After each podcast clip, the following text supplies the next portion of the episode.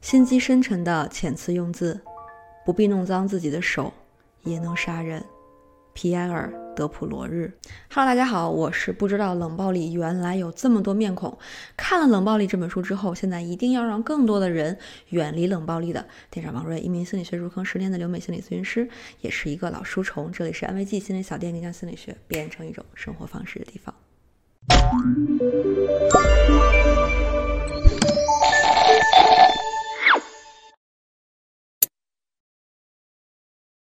那今天呢，要给大家推荐的是《冷暴力》这本书。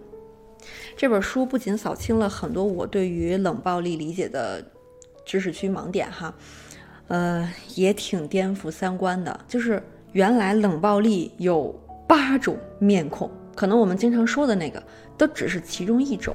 嗯，那接下来呢，就让我们好好来认识一下冷暴力这个，我现在甚至觉得有点恐怖的问题。让我们开始吧。拒绝沟通大概是大家一般认为的冷暴力了。不管一个矛盾究竟是谁的问题，反正打死都不说话就是对方的策略。这种冷暴力不是说两个人吵太凶了啊，我想静一静那种感觉，也不是回避型人为了避免冲突所以不想沟通那种感觉，而是当你处在对方的冷暴力中的时候，会有一种。被惩罚的感觉，有一种自己说话的权利被剥夺的感觉，我眼中根本就没你这个人的感觉，这个是最具杀伤力的地方。除此之外，你还会感觉到恐惧，感觉是自己犯错了，你会不敢在这个时候去跟对方说话，这个才是冷暴力的本质。我从这本书里学到的是，冷暴力的本质其实不是一个人不说话，而是对方能够通过某种方式让你没法说话。就像我刚才说的，剥夺你说话的权利，甚至让你开始怀疑自己说话的资格。故意歪曲就是另外一种剥夺方式。比如，你看对方不高兴，问了一句“你怎么了”，他可能会有一种非常责怪的语气说：“我怎么了？你不知道吗？”就是阴阳怪气的感觉，好像说了很重要的信息，可是说完之后，你除了觉得莫名其妙，还很羞愧之外，还是不明白对方在说什么。这是第二个面孔。大家想不到撒谎也是一种冷暴力吧？不过冷暴力的撒谎不是直接撒谎。而是在各种逻辑漏洞之间找出对自己有利的一面，比如我们常常在一段婚姻当中或者一段感情当中，有人出轨的时候会听到这样的对白，比如妻子会问：“你怎么这么晚才回来？刚才和你在电话上说话的女人是谁？”丈夫可能就会打马虎眼儿说：“没谁，就是个同事。”妻子可能会说：“这么晚还打电话，不合适吧？”丈夫可能就急了，转过来就甩锅。你这么疑神疑鬼，是不是你心里有鬼啊？那这个就是冷暴力的第三副面孔。很多人会打着开玩笑的名义来侮辱和诋毁别人，这也是一种冷暴力，可能比不说话的那种冷暴力还要冷。去年呢，就有一个新闻说，一对情侣在逛街的路上，因为天气太热，女生呢突然想吃冰激凌，男朋友就开玩笑说：“你都这么胖了，还吃冰激凌？”然后女生。顿时勃然大怒，然后抄起旁边那个两元店的刀，然后连插男的数刀。我猜测啊，应该是平时的生活中这样的侮辱太频繁、太恶意，才会被这样一个玩笑刺激到冲动伤人。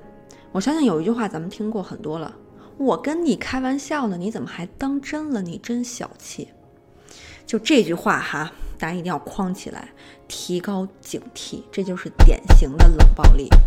如果没有冷暴力倾向的人，发现一个玩笑让身边的人不开心了，他的第一反应是抱歉，他绝对不会说像刚才那样的话。所以大家一定要分清楚，转移罪恶感这种冷暴力的方式跟刚才的阴阳怪气很像。转移罪恶感的特点呢，也是把问题都转移到对方身上。其实任何矛盾都会掺杂着所有参与者的责任，一个问题绝对不会只是一个人的问题。比如有的人的习惯性用语就是“你这儿不对，你那儿不对”，啊，就是这也是你的问题，那也是你的问题。其实这个也是冷暴力。否定人格这一点是我最想说的。让一个人晋升最好的方式是什么呢？那就是否定他的人格。一个人之所以为人，是人格在支撑，这是我们存在的证明。大家都难免会闹别扭啊、吵架什么的，对吧？但冷暴力的这种人在吵架的时候，所有的火力都会集中在对对方人格的攻击上。吵了半天，事儿没解决不说，倒是把对方这个的人格贬得一文不值。这个是特别诡异的地方。吵架其实是一种还不错的沟通方式，大家很大声的把自己的想法和情绪吼出来。虽然不如平静的沟通更有效率哈，但是至少也能够让彼此是知道对方的想法的，还有对这件事情的看法。但是呢，冷暴力的人在吵架的时候，并不是这个目的，他不是要表达自己对这个事儿的想法，也不是要发泄情绪，他就是要诋毁你的人格，然后诋毁到底。正常情况下，两个人吵完架可能是累了，担心，哎呀。刚才是不是吼了对方？但冷暴力的人吵完架，他需要确认你是不是意识到自己的问题了。被冷暴力的人，自尊会受到非常大的打击，有一种被侮辱的感觉。所以，这种冷暴力的方式，是我今天特别特别想跟大家分享和强调的。还有一种是用嫉妒征服。大家身边不知道有没有那种人啊，就是每天呢都会盯着比自己好的人，然后呢用诋毁对方成功的方式，来去平息自己已经输掉的这场战争的那种痛苦。我初中有一个同学是这样的，现在想起来我都毛骨悚然。他自己本身各方面其实也挺优秀的，但是就是见不得任何一个人在任何一个方面超过他。但事实是，肯定会有人在某一个方面比你要好一些的。他成绩不错，经常是那种第一、第二的。但是呢，班里有一个男生成绩也不错，跟他经常争第一。但是那个男生单纯就是聪明，他就也不怎么学习那种。然后他就会经常到处的跟别人说啊，这个男生虽然成绩很好，但是也就学习了。你看他那个矬样，以后肯定找不到女朋友，结不了婚。他好像通过这种方式，他就赢了那个男生的感觉，所以他就特别沉浸在这种，就是对各种人啊的诋毁当中。哎，我现在想起来我就瘆得慌，因为有些上不了台面的话，真的是挺恶毒的。这种人真的是要远离哈。我就在想，我怎么早没看这本书呢？早点看清楚身边有毒的人。最后一种冷暴力是展示强势，这里有两个特点，一个是强势就不用说了哈，大家都知道强势是什么，但是展示这个点就非常的关键。就是有些人的强势呢，它是一种习惯，一种特点，这没什么。但是冷暴力的强势是一定要展示出来的，比如说他会定一些侮辱人的、不公平的约法三章。咱们之前不是那个有一个美剧，呃，呃，《The Big Bang Theory》，然后里边稍等，他虽然事儿多，在自己的规则上呢也很强势，但是他的条款不是为了侮辱你、贬低你。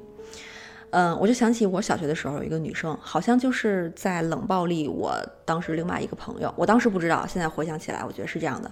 这个女生呢，每天放学回家都会拉着我的朋友跟她一起。关键是这两个人根本不顺路，就是相反的方向。